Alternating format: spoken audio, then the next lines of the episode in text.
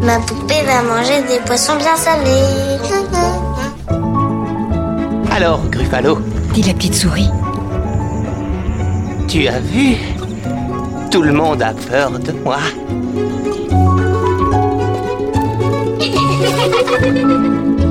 Elle était le dernier d'une famille de bûcherons qui décidèrent de les abandonner dans la forêt.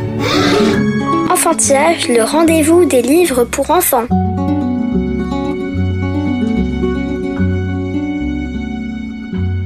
Bonjour et bienvenue dans Enfantillage, le rendez-vous des enfants qui aiment lire et des grands qui ont su garder leur âme d'enfant.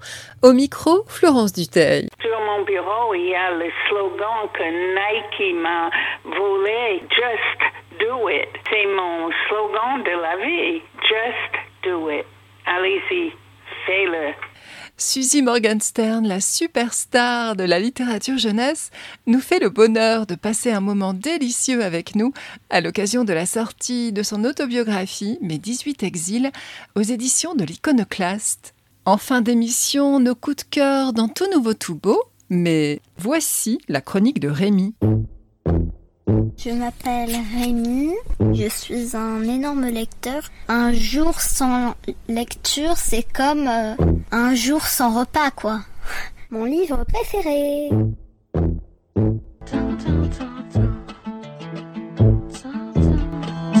Aujourd'hui, je vais vous parler du dictionnaire amoureux des mathématiques d'André Deledic et Michael Launay.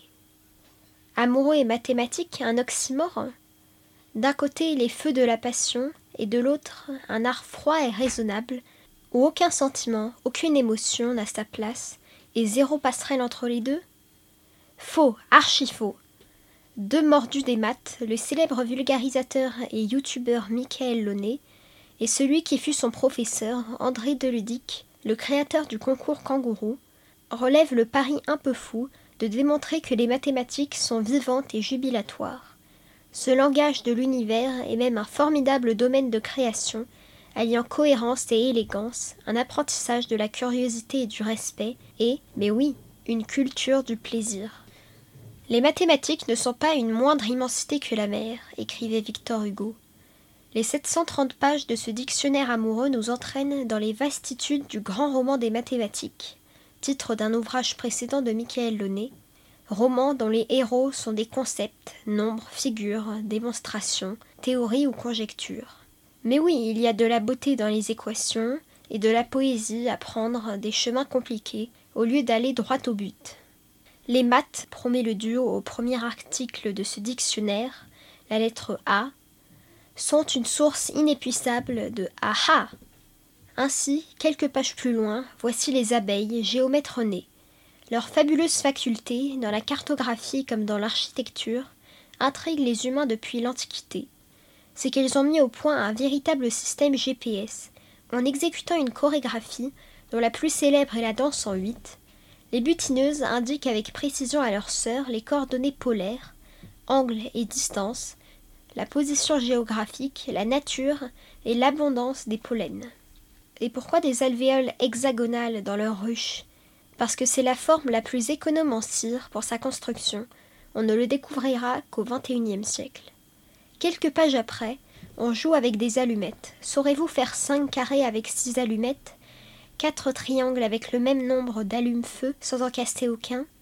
Plus loin, on découvre sur cinq pages le plus grand nombre qu'il est possible d'écrire en lettres en français. 999 centilliards, 999 centillions, etc. Ou 10 puissance 606 moins 1. Et aussi pourquoi la perfide Albion se démarque, comme toujours, en n'adoptant pas la même échelle que la France et la plupart des pays, celle du Bureau international des poids et mesures. D'où leurs pouces, leurs milles, leurs degrés Fahrenheit, mais aussi leur billion qui vaut mille fois moins que le nôtre, et embrouille toutes les communications économiques, politiques ou scientifiques. Encore plus loin, on calcule le poids probable d'un Lilliputien, soit 12 fois 12 fois 12, c'est-à-dire 1728 fois moins qu'un homme de la taille de Gulliver. Et puis, comment ne pas rester bouche bée devant le principe de récurrence? Si je dis successivement, il ne faut jamais mentir, car l'éternité n'appartient qu'aux honnêtes gens. Et, Je répéterai cette phrase demain. Je suis condamné à mentir, car nos jours sont comptés, et le dernier arrivera fatalement, rendant impossible l'accomplissement de la prophétie. Alors oui, on ne va pas se mentir, si certains articles de ce dictionnaire amoureux se lisent facilement, même si l'on n'a pas la bosse des maths, pour beaucoup d'autres, il faut s'accrocher, et leur dégustation est réservée aux fins connaisseurs. Mais quelle joie de voir cette discipline, synonyme de triage des bons élèves et des mauvais, et qui donne à beaucoup la migraine, retrouver un peu de sa fraîcheur et de son exubérance grâce à ce bon gros pavé. Je vais vous lire un extrait. Millefeuille. Pâtisserie qui n'est pas composée de millefeuilles. Selon la recette traditionnelle, le millefeuille se réalise avec une pâte feuilletée qui fut, au cours de sa préparation, garnie d'une couche de beurre, puis pliée en trois à six reprises. Chacun des six pliages a donc multiplié par trois le nombre de couches de beurre, qui se retrouve à la fin égal à 3 x 3 x 3 x 3 x 3 x 3 égale 729. Ces 729 intercalaires de beurre délimitent donc 730 feuilles. Clairement, il y a escroquerie. Certaines variantes proposent de plier 10 ou 11 fois la pâte en deux, ce qui donne respectivement 1025 ou 2049 feuilles. Cette fois, le quota est atteint, mais dépassé. Pour réaliser un véritable millefeuille, un peu d'arithmétique élémentaire s'impose. 1000 feuilles de pâte nécessitent 999 intercalaires de beurre. Une décomposition en facteur premier nous indique que 999 égale 3 x 3 x 3 x 37. Il conviendra donc, pour atteindre cet objectif, de plier la pâte une fois en 37, puis trois fois de suite en 3. On imagine aisément que le pliage en 37 constitue l'obstacle principal à la réalisation de ce véritable millefeuille. Pour céder au pragmatisme, sans pour autant dévier exagérément de l'objectif, on pourra cependant se rabattre sur un approximatif mille et une feuilles, dont la pâte feuilletée aura été pliée trois fois en deux et trois fois en cinq. Mille égale deux fois deux fois deux fois cinq fois cinq fois cinq.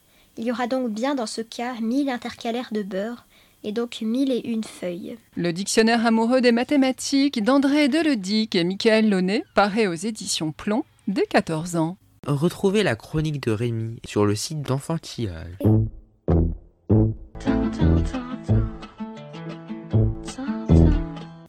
Suzy Morgenstern, la superstar de la littérature jeunesse, traduite dans le monde entier, couverte de prix et décorée de la Légion d'honneur, nous fait le bonheur de passer un moment délicieux avec nous à l'occasion de la sortie de son autobiographie Mes 18 exils aux éditions de l'Iconoclaste.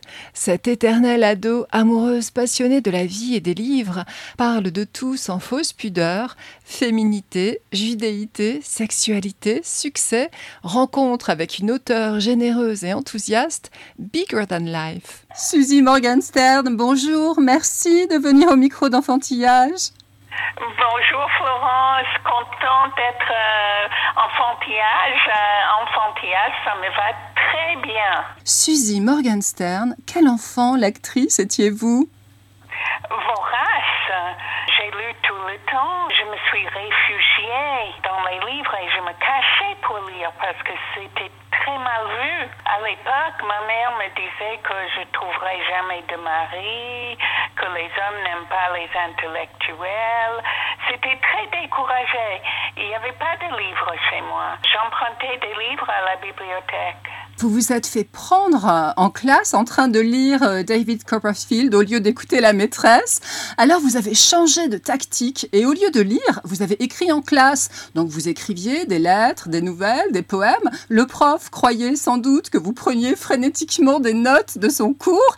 Et quelle est donc cette méthode dont vous avez usé pendant 36 ans? Il y a prescription maintenant pour arnaquer, avez-vous dit, l'éducation nationale? Oui, j'écrivais euh, frénétiquement partout où j'étais, et y compris dans les classes où j'étais censée enseigner. Je me suis arnaquée moi-même parce qu'après, il fallait que je corrige tous les copies que j'ai engendrées par mes méthodes. Vouloir écrire et faire écrire. Alors, euh, je ne sais pas qui est l'arnaqueur et l'arnaqué. Maintenant, j'ai tout mon temps et c'est une espèce de paradis. Je suis à la retraite de l'université Et j'écris toute la journée.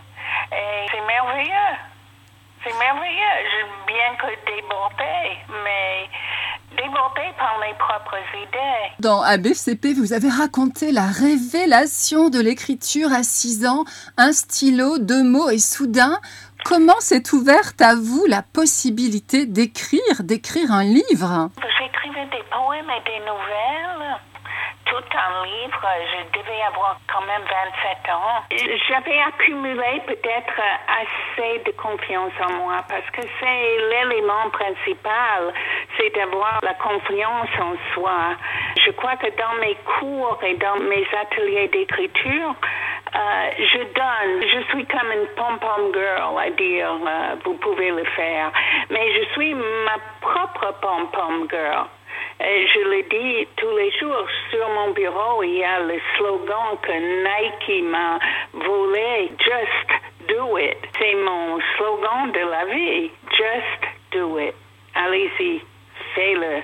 On se rencontre à l'occasion de la parution de mes 18 exils aux éditions de l'Iconoclaste sous une pétillante couverture signée par Serge Bloch où vos iconiques lunettes roses en forme de cœur sont devenues deux pommes d'amour rebondies, brillantes et appétissantes à moins que cela ne soit de bonbons rouges hypertrophiés.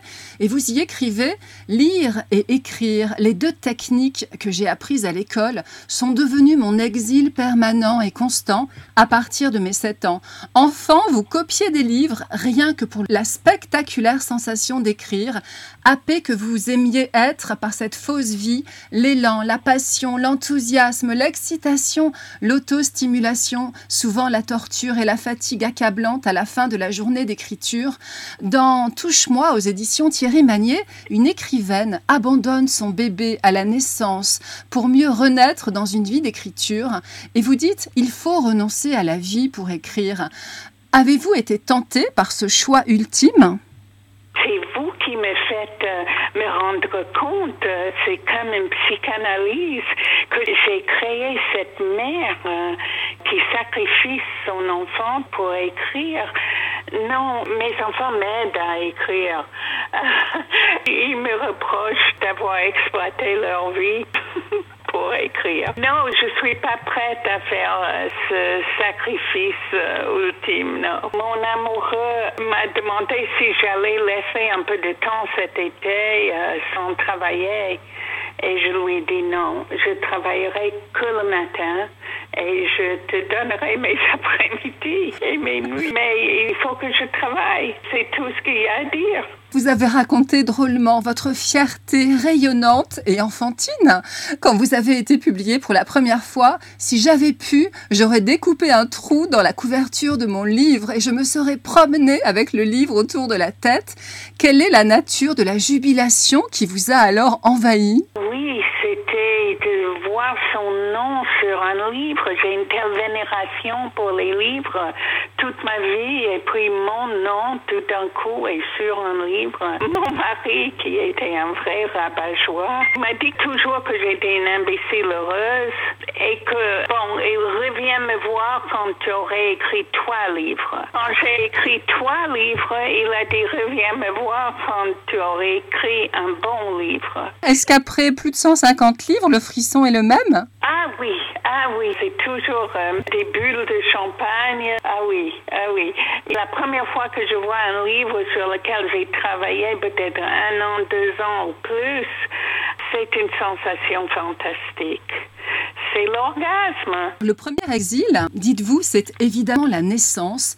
Je n'ai jamais regretté, pas une seule minute d'être né. Et l'ultime exil, la mort, entre les deux, vous formulez ma prière quotidienne. Merci d'être en vie. C'est quasiment palpable. Vous irradiez la joie communicative, vous la lumineuse, la joyeuse, la superlative, l'expansive. Et pourtant, vous confiez que vous êtes né absolument pas cool, worrywart, inquiète, toujours à vouloir justifier mon existence au lieu de vivre ma vie. Dans la petite dernière, la BD que vous co-signez chez Dargo avec Joanne G. Louis, on vous voit enfant, loin d'être légère en effet, assaillie de doutes sur le sens de la vie après la mort de votre grand-père. On ne va pas vous faire le coup du clown triste, mais vous êtes, depuis la mort de Jacques, votre époux, que vous évoquiez à l'instant, inconsolable et gai, et vous faites toujours excellente figure. Est-ce que c'est, selon la formule consacrée, une certaine forme de politesse du désespoir? Ah, c'est beau ça. Je crois que j'aime vraiment les gens. J'ai souffert cette année de ne pas euh, pouvoir les prendre dans les bras et sourire euh, sans masque. Je crois que c'est spontané. Il n'y a pas de tristesse sur le moment.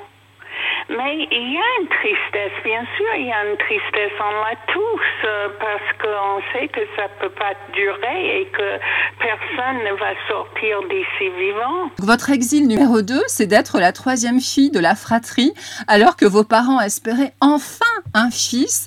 Être une fille, c'est hériter de la déception des parents. Sur votre faire-part de naissance aurait pu figurer Oh merde, encore une fille J'étais condamnée à être sans reproche, sage, studieuse, silencieuse pour ne pas me faire remarquer. Et encore, j'étais tellement sage durant mon enfance qu'on ne remarquait même pas ma présence, paraît-il. Comment, enfant, avez-vous eu cette intelligence de ce qui s'était joué autour de votre naissance?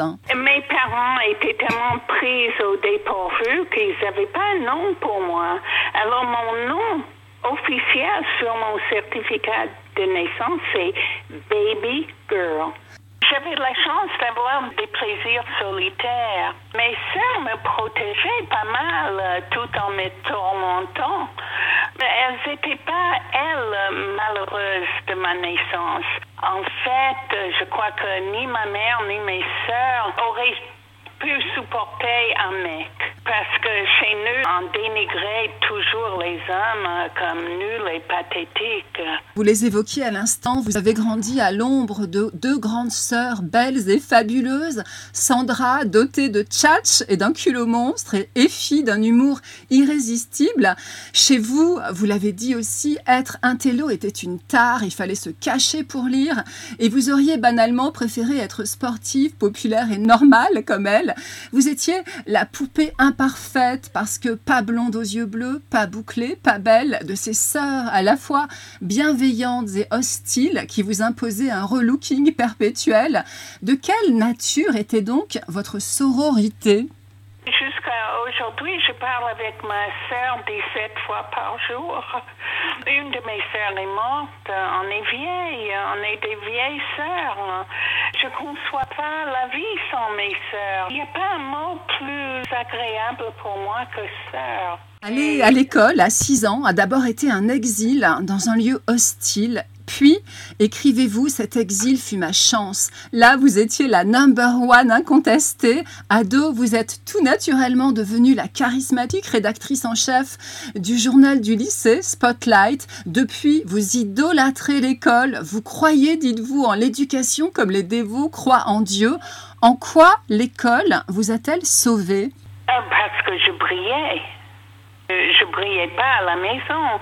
Il faut voir mes sœurs. Ma sœur, elle est une grande célébrité à 81 ans. Elle est juste incroyable. Elle est plus, plus, plus, euh, plus grande que la vie, éclatante. Quand j'étais en présence de mes sœurs, même adultes, je pouvais pas ouvrir la bouche. Et à l'école, j'étais libre de parler. Être fille dans l'Amérique des 60s où vous avez grandi, c'est être de la chair à marier, renoncer aux grandioses espérances, devoir se dénicher son petit bonhomme en sortant la grosse artillerie de la féminité surjouée, soutien-gorge pigeonnant, bas, porte-jartel, maquillage outrancier. Dans l'île de filles, au père invisible et absent où vous avez grandi, que vous évoquiez, les hommes étaient considérés comme nuls nul et pathétique, mais un mal nécessaire. C'est votre exil numéro 6. Vous évoquez les garçons, un territoire hostile, étranger, inconnu. Ils étaient méchants et hargneux envers ma féminité louche. Bref, et ça me rappelle toujours la citation de la féministe américaine euh, Gloria Steinem, euh, une femme a autant besoin d'un homme qu'un poisson d'une bicyclette. Vous concluez comiquement, je ne sais pas ce que c'est d'être un homme, pas plus que d'être un chameau. Alors dans Nona Gnocchi, chez Thierry Magnier, vous évoquez de façon indirecte, via le sort peu enviable des sorcières au XVIe siècle dans un petit village italien, l'injustice immémoriale faite aux femmes. Diriez-vous que le féminisme est pour vous une valeur phare? Une valeur phare, mais inconsciente. Ça me semble tellement normal que c'est même pas une cause pour moi. Et mes petites filles, en lisant mon livre, m'ont dit, tu pas du tout féministe. On m'en reprochait fortement. Et puis, euh, quand j'ai parlé de mon t-shirt, euh, harcèle-moi, s'il te plaît, elles me l'ont jeté à la poubelle. Féministe, bien sûr, à la base euh, de paye égale, à travail égal, euh, euh, bien sûr, bien sûr, mais euh, moi je trouve que la France, euh, telle que je le pratique, est vraiment très juste euh, vis-à-vis des femmes.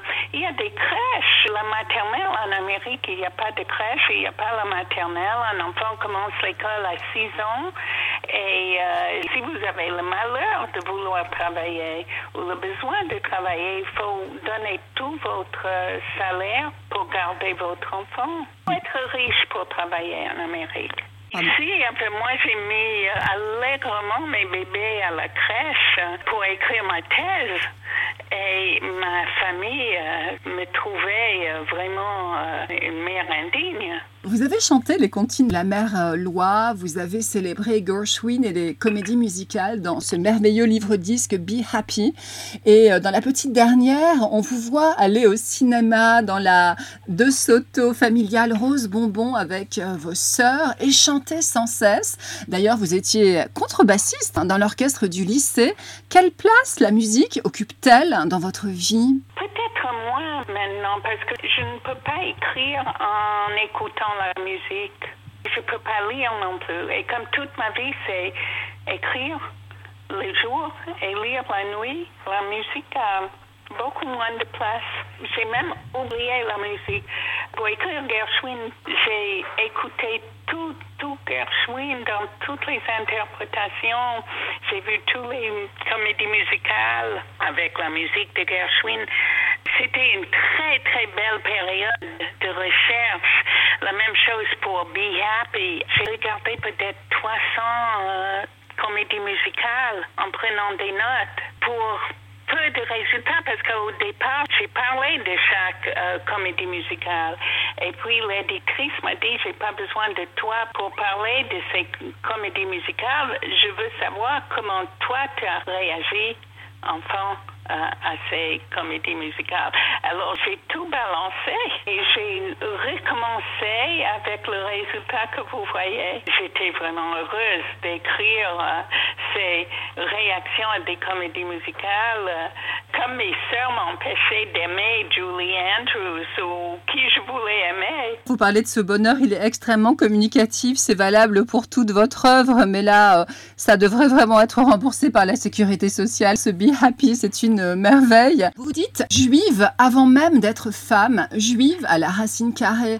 Vous rappelez un discours au lycée où vous avez affirmé la fierté d'être une sale juive.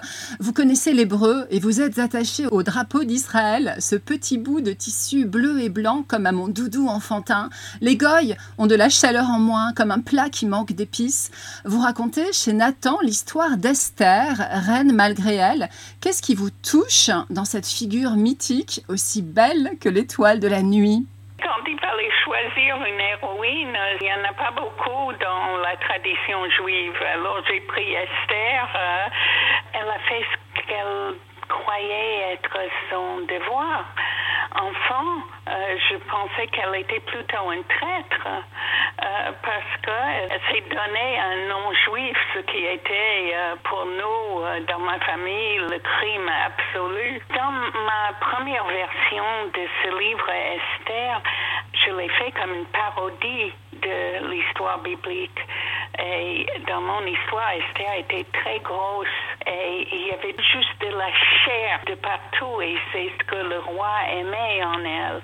Mais on m'a fait comprendre que il vaut mieux la maigrir. Quelle censure Oui, j'étais un peu censurée pour correspondre à la collection. À la yeshiva, vous étiez toujours en retard pour la prière du matin. Je détestais ces prières léchant le cul d'un Dieu invisible, un Dieu fictif pour moi.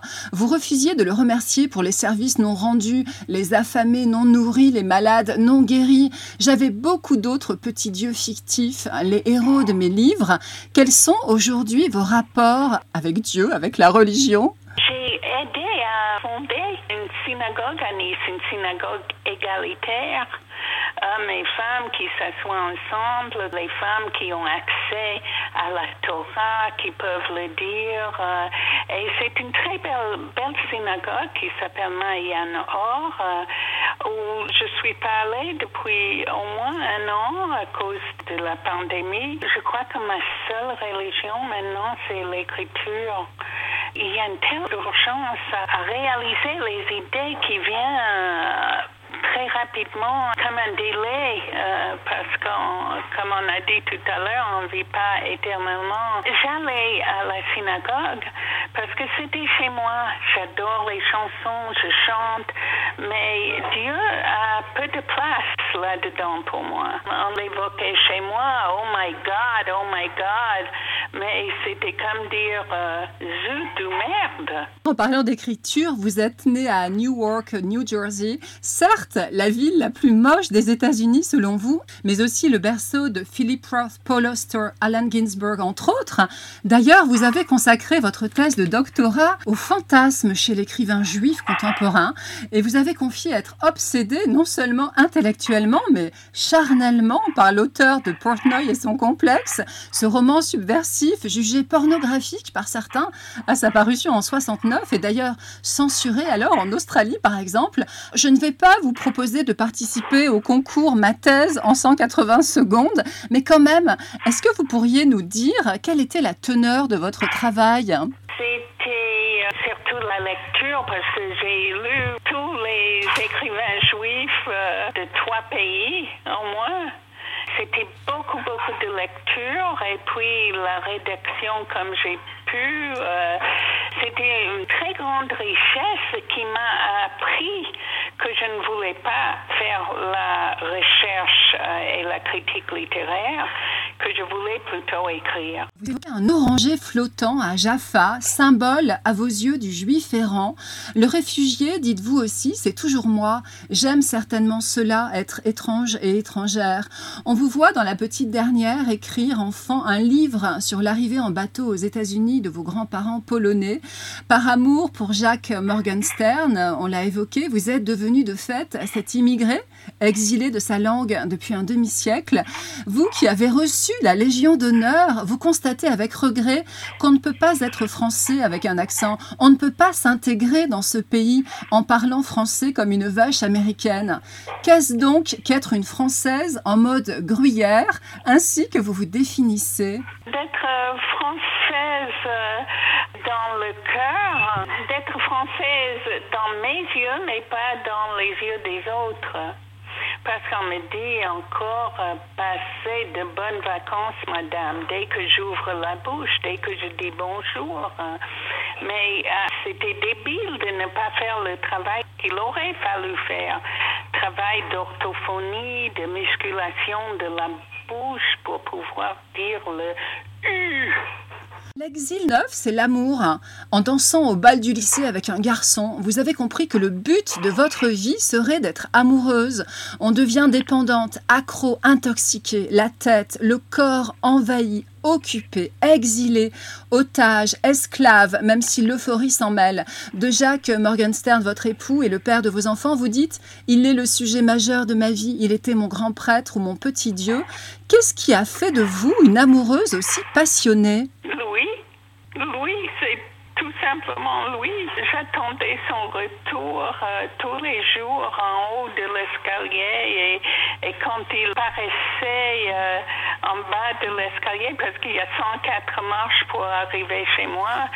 C'était juste comblé. Elisabeth Brami me dit que j'étais une femme battue moralement. Oui, il m'a jeté un sort. J'ai écrit un livre qui s'appelle Premier amour, dernier amour. J'ai pensé que peut-être c'était pas sympa pour mes filles. Est-ce qu'on peut euh, tomber amoureuse comme ça deux fois en deux générations? J'étais juste euh. Il était tellement différent de tout ce que j'avais connu. Un vrai extraterrestre. En français, moi qui savais même pas ce que c'était la France, ou c'était? Un mathématicien qui était le, Vous parlez aussi de la maternité comme d'un absolu. Être mère était une certitude, un désir primordial, une aspiration, un espoir.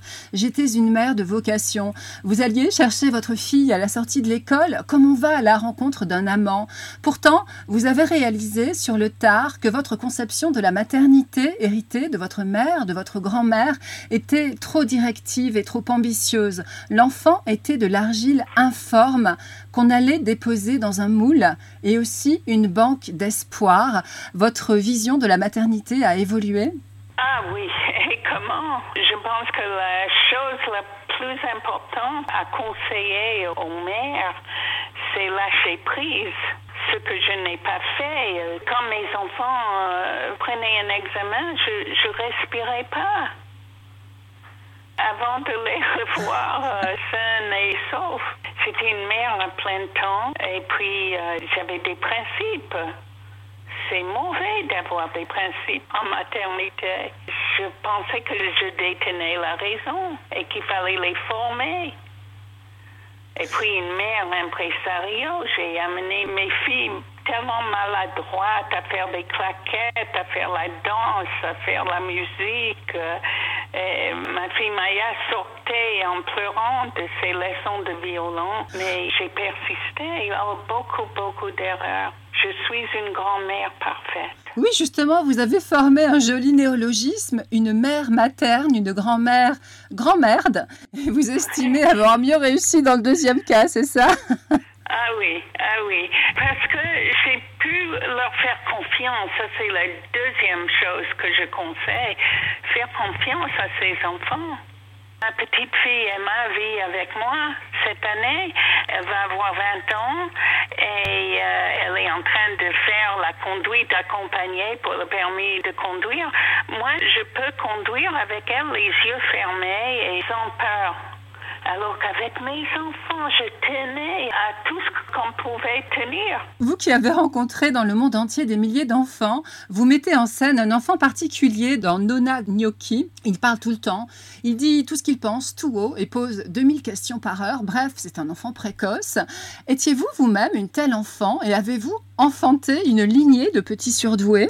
J'étais pas cet enfant, euh, je parlais pas, alors je disais pas ce que je pensais, j'écrivais ce que je pensais.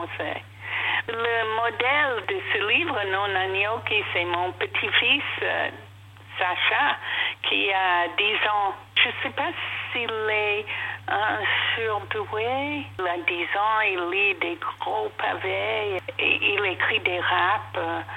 Quant aux autres, ils sont sûrement performants, intelligents, euh, tu vois, grandes écoles. Euh, ma grande petite fille qui se marie dans un an exactement. Elle est en troisième année de thèse et Yona, elle est climatologue. Et Noam, qui est un merveilleux pianiste, on a fait un spectacle de Gershwin. Je le récite pendant que Noam joue Gershwin. Rhapsody in Blue. Yon chante toutes les chansons de Gershwin.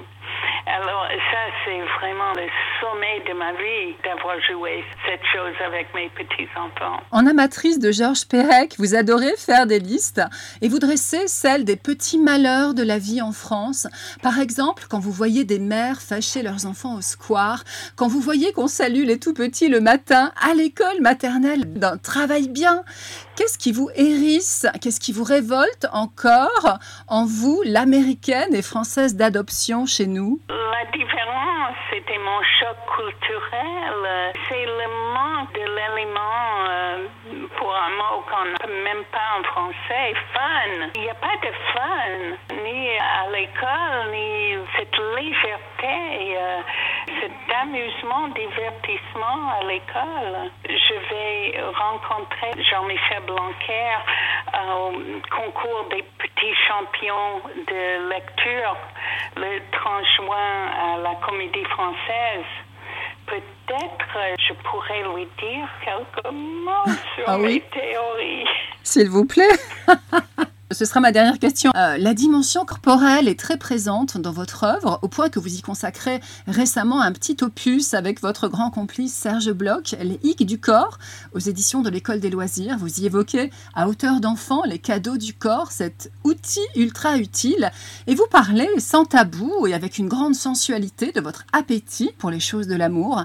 Vous aimez être désiré, vous aimez ce carambolage des corps. D'ailleurs, dans Nona Gnocchi, vous abordez sans fausse pudeur la vie amoureuse des seniors. Vous estimez que parler de la vieillesse aux jeunes gens est un devoir sacré et vous vous interrogez Je suis un écrivain de jeunesse, est-ce que cela veut dire que je ne vieillirai pas? Et dans Touche-moi, paru chez Thierry Magnier, votre héroïne est une jeune fille qui vous ressemble beaucoup et qui explore le désir féminin.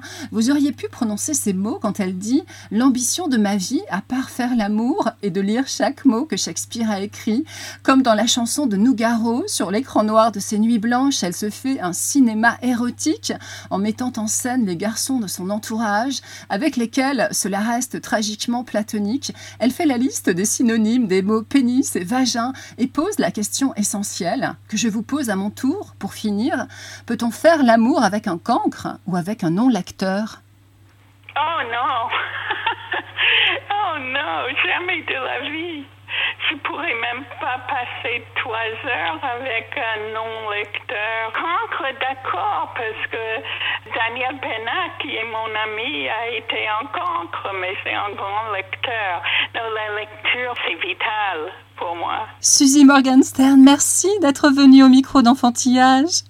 Merci du rire dans votre voix. C'est vraiment un excellent interview. Vous connaissez tout, vous avez tout lu, c'est fabuleux. Je resterai toute la journée avec vous.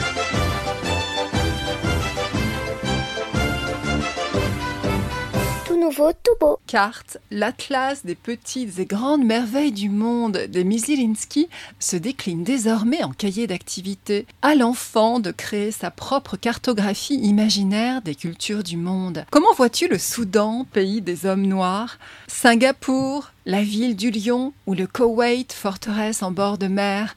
De quel tatouage maori veux-tu parer ton visage? Goûteras-tu à la soupe chinoise au nid d'oiseau? Fêteras-tu la mort à la mexicaine en customisant des crânes en sucre? Chaque petit lecteur a un atlas unique puisque rempli par ses soins, et à chaque exemplaire acheté, les enfants privés de vacances se voient offrir un livre. Aux éditions Rue du Monde, en partenariat avec le Secours populaire, dès 7 ans. Tu nous trouveras près d'un grand soleil et d'une toute petite lune. Au milieu d'un tas d'autres planètes, la nôtre est celle qui est vert-bleu. Comme un golden record en mots et à hauteur d'enfant, cette lettre rédigée sur un long ruban de papier est adressée à un hypothétique ami extraterrestre. C'est un concentré d'humanité. Qui sommes-nous? Comment vivons-nous? L'infiniment grand, l'infiniment petit, ce qui est tangible comme ce qui est invisible à nos yeux, les couleurs qu'il faut pour peindre l'univers, bleu fierté, blanc moustache de lait, ocre jour de gaufre, beau et sensible, si tu viens nous voir sur Terre, est adapté en français par Suzy Morgenstern et figure à juste titre parmi les dix meilleurs livres de l'année selon le magazine Time. Un album de Sophie Blackall aux éditions Saltimbanque dès 3 ans. Émile le mathématicien vit sur l'île d'Ouessant. Cette surface solide aux contours rocheux nettement tracés est le lieu idéal pour se concentrer. Enfant, Émile était passionné par les éléphants. Assis, debout, couché, il les dessinait de toute taille, jusqu'à ce qu'une parole d'adulte assèche brutalement sa veine créatrice d'un moqueur. Méfie-toi, les éléphants, ça trompe. Comment aduler un animal aussi peu fiable quand on ambitionne de résoudre des équations à 25 inconnus? Pourtant un jour, après une séance de calcul particulièrement ardue, Émile renoue avec sa manie des pachydermes. Il en couche un sur le papier millimétré, et voilà le spécimen de belles proportions qui prend aussitôt vie. À partir de là, tout est possible. Rutabaga, l'éléphant tout plat de Françoise Héré-Le Sieur, illustré par Mathias Baudry, aux éditions Les Iliennes, dès 6 ans. Tout est possible, y compris un éléphant pianiste à l'oreille absolue qui rencontre son improbable âme sœur en la personne de Doris, taupe aussi aventureuse que californienne, qui vit à 300 à l'heure. Dans le fiasco total d'un incendie forain à Rome, tout devient limpide. Le piano, bon sang, mais c'est bien sûr le piano.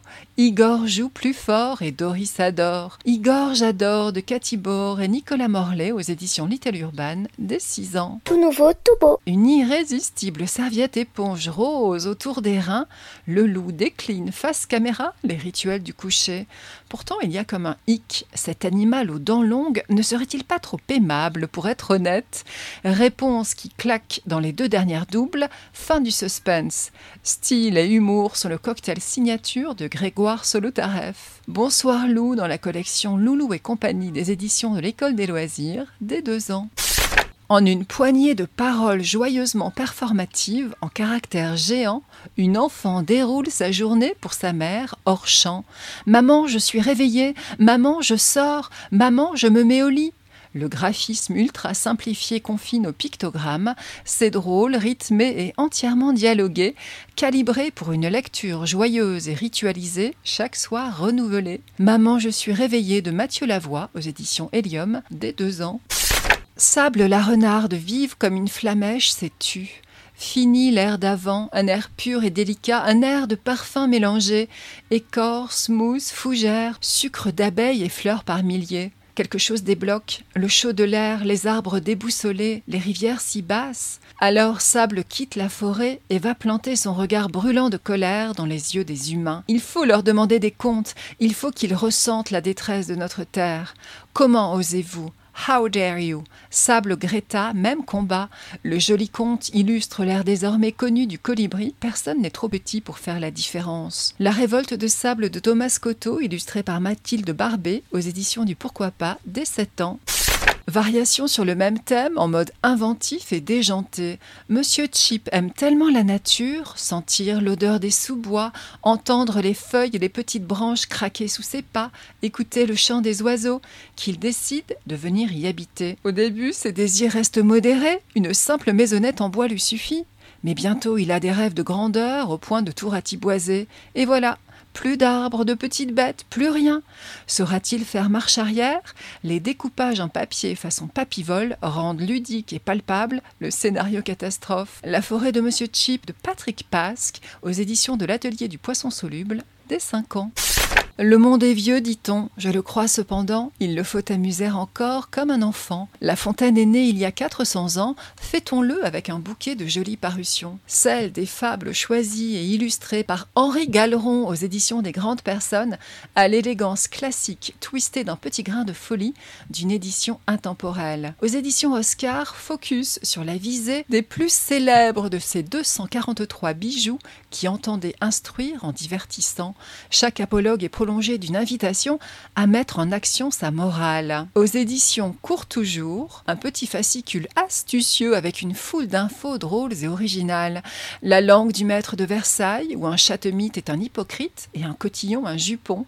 Ces approximations scientifiques qui le font présenter le hibou comme l'époux de la chouette et le rat celui de la souris. Les nombreuses conquêtes de ce séducteur compulsif. Aimer, aimer, tout le reste n'est rien, conseille-t-il dans l'éloge de l'amour.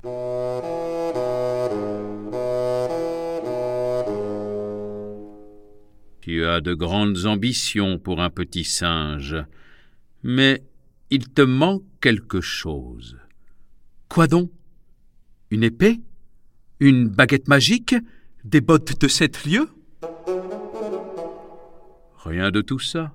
Il te manque l'art du déguisement. Un duo de grands talents, Pierre Sange et Albertine, revisite l'univers du grand fabuliste dans un conte musical aux accents baroques. Un petit singe qui rêve d'être un courtisan y apprend la sagesse au contact d'un épouvantail. Peu à peu, il grimpe les barreaux de l'échelle sociale qui le mènera au sommet du château.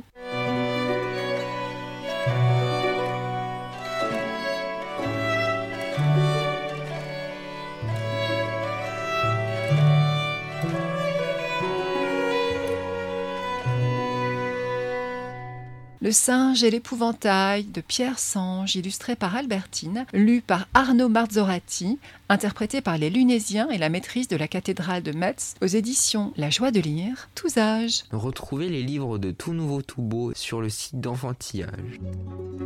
Enfantillage.